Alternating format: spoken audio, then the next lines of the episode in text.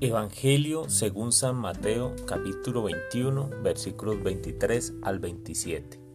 En aquel tiempo Jesús llegó al templo y mientras enseñaba se le acercaron los sumos sacerdotes y los ancianos del pueblo para preguntarle, ¿con qué autoridad haces esto? ¿Quién te ha dado semejante autoridad? Jesús les replicó, os voy a hacer yo también una pregunta. Si me la contestáis, os diré yo también con qué autoridad hago esto. ¿El bautismo de Juan de dónde venía? ¿Del cielo o de los hombres? Ellos se pusieron a, deliberar. Si decimos del cielo, nos dirá, ¿por qué no le habéis creído? Si le decimos de los hombres, tememos a la gente, porque todos tienen a Juan por profeta. Y respondieron a Jesús, no sabemos. Él por su parte les dijo, pues tampoco yo os digo con qué autoridad hago esto. Palabra del Señor.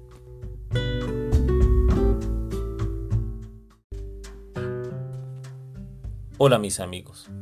Hoy le preguntan a Jesús con qué autoridad realiza sus acciones.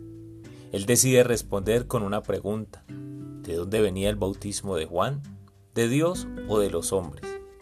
Así que los ancianos y sacerdotes se pusieron de acuerdo y deciden decir que no sabían para no dar veracidad ni a Dios ni a los hombres.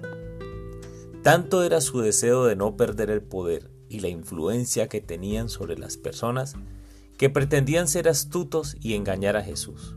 Es más, se pusieron de acuerdo, deliberaron entre ellos para hacerlo.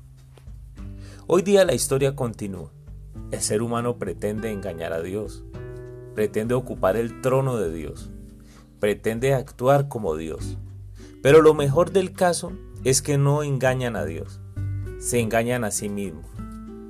Otro tema es la innegable verdad que proclama Jesús y cómo duele reconocer que siempre hay alguien sobre nosotros. Con qué frecuencia vemos todas estas situaciones en las empresas. Personas que hacen lo imposible pasando por encima de sus compañeros de trabajo, jefes que pasan por encima de sus subalternos y que jamás se equivocan, padres y madres que se hunden en la educación de sus hijos, pero les cuesta trabajo levantar la mano. Ni buscan de Dios, ni buscan a los hombres, con tal de no reconocer que se equivocaron y que otros pueden tener la razón o una mejor solución para mejorar la calidad de vida familiar.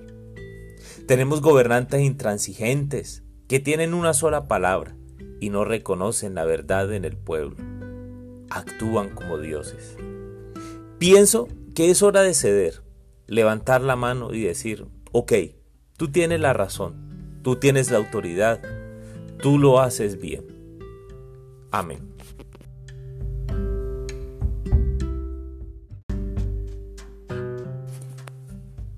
Señor Jesús, qué duro es ceder el poder Qué duro es reconocer que tú eres mi Dios, que tú eres mi Señor.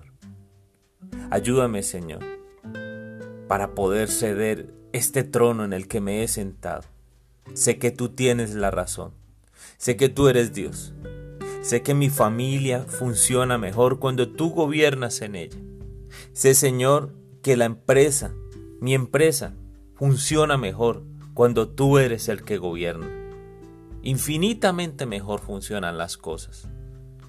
Por eso, Señor, hoy quiero decirte que la verdad es tuya, que tú tienes el poder, que lo que yo hago, Señor, no tiene razón si tú no eres el que respalda. Jesús, aquí estoy y te cedo todo lo que tengo.